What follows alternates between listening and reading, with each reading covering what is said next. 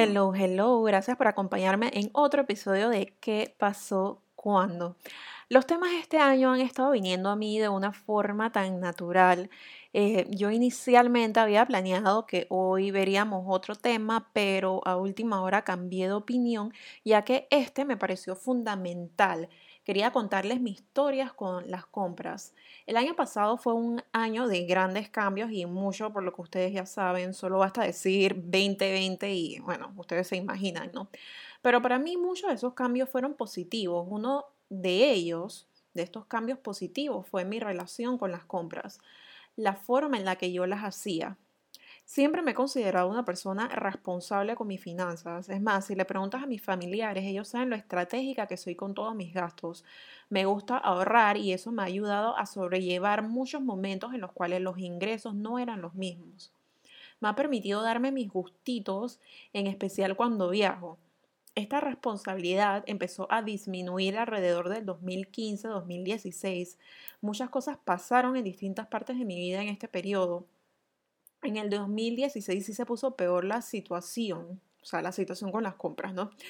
Y yo entré a mi maestría en el exterior y la verdad es que fue uno de los retos más grandes que he tenido en mi vida. Y bueno, por el otro lado, con las compras, si alguna vez has vivido en los Estados Unidos, puede que estés anuente de lo fácil que es comprar, por lo menos lo fácil que es comprar online comparado con Panamá. Con un solo clic tenía lo que quisiera en mi apartamento. Recuerdo que me fui con dos maletas y regresé con dos maletas y tres cajas a Panamá. O sea, ustedes se imaginan. Y yo solo estuve dos años allá, o sea, no había razón para que yo regresara con tantas cosas. Cada vez que tenía un examen, cuando salía de él, yo me premiaba por mi esfuerzo y haber salido ya de eso. Lo mismo también pasaba cuando hacía algún trabajo. Cuando terminaba de hacer alguno, yo me premiaba nuevamente. Y esto era que yo me metía en alguna página web que me gustara, alguna tienda online, encontraba promociones y con el relajo pedía varias cosas.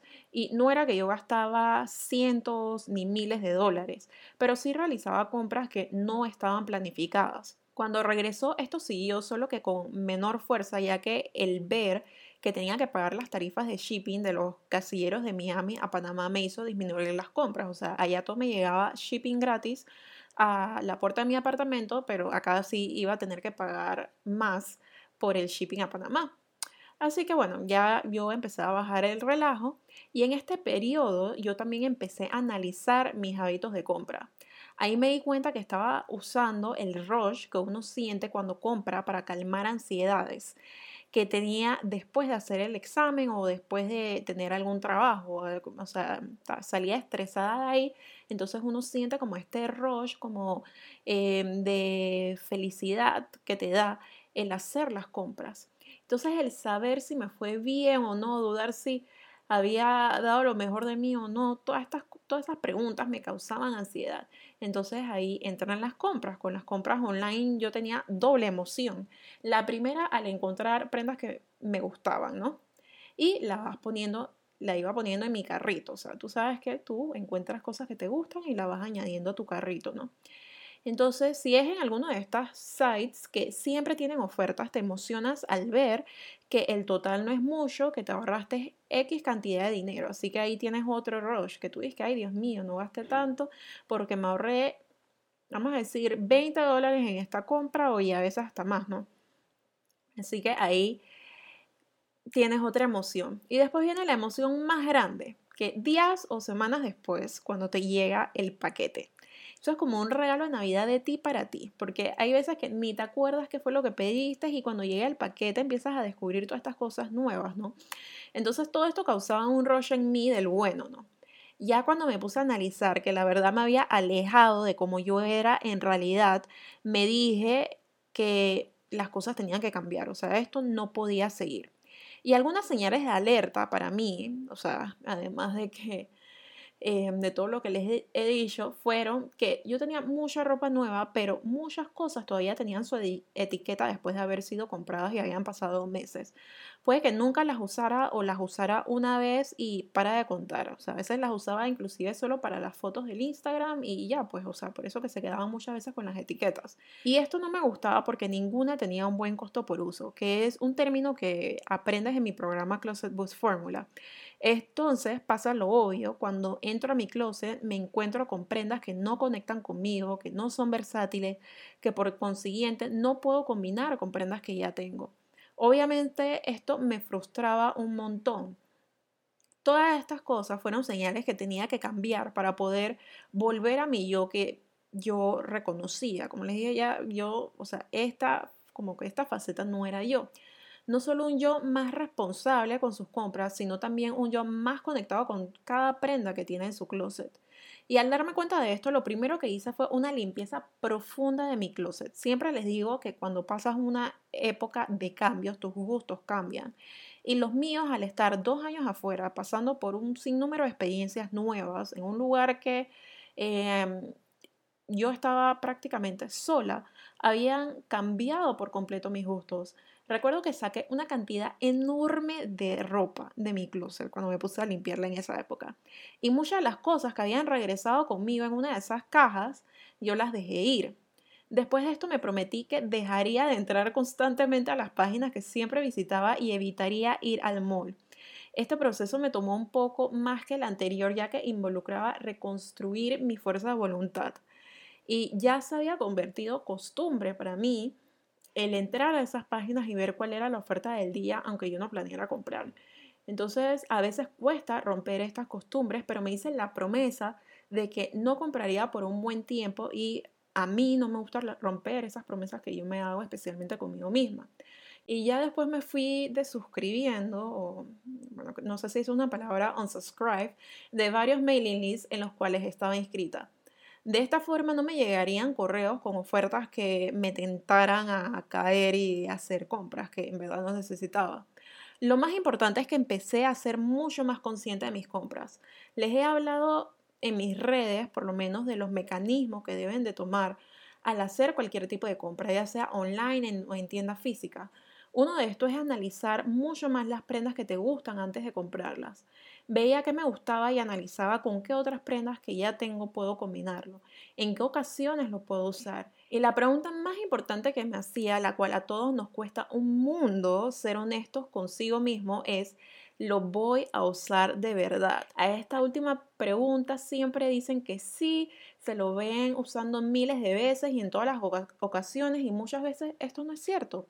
Y empecé a ser honesta conmigo misma porque si yo no soy honesta conmigo misma, ¿quién lo va a hacer?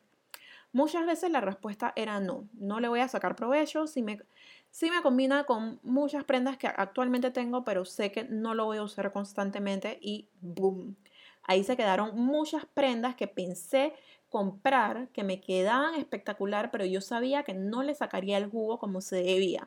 Ahora, ¿qué pasó cuando dejé atrás las compras emocionales? Esto ha sido un proceso largo, como pueden ver, pero mágico. Ahora te puedo decir que mi closet ha estado lleno de prendas que me permiten vestirme en un 2x3.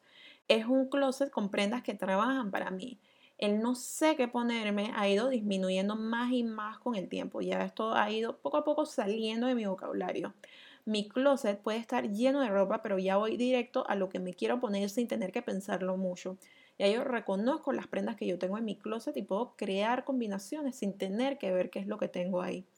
Te puedo decir que las prendas que encontrarás en él son prendas versátiles, las cuales, las cuales puedo combinar una con la otra y sacar mil y un outfit si así lo deseara. Con el tiempo he ido inclusive reduciendo aún más y más la cantidad de ropa que encuentras en mi closet. Veo la necesidad de tener mucha ropa reducida y me doy cuenta que es posible vivir con poco.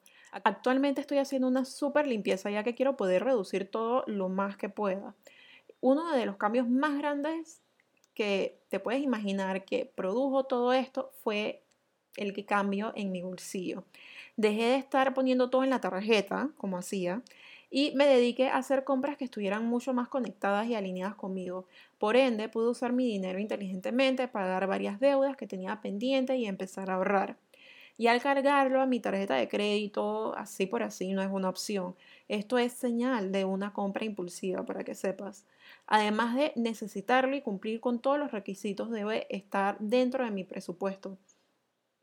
Esto no hace las compras más aburridas, porque seguro estás pensando esto.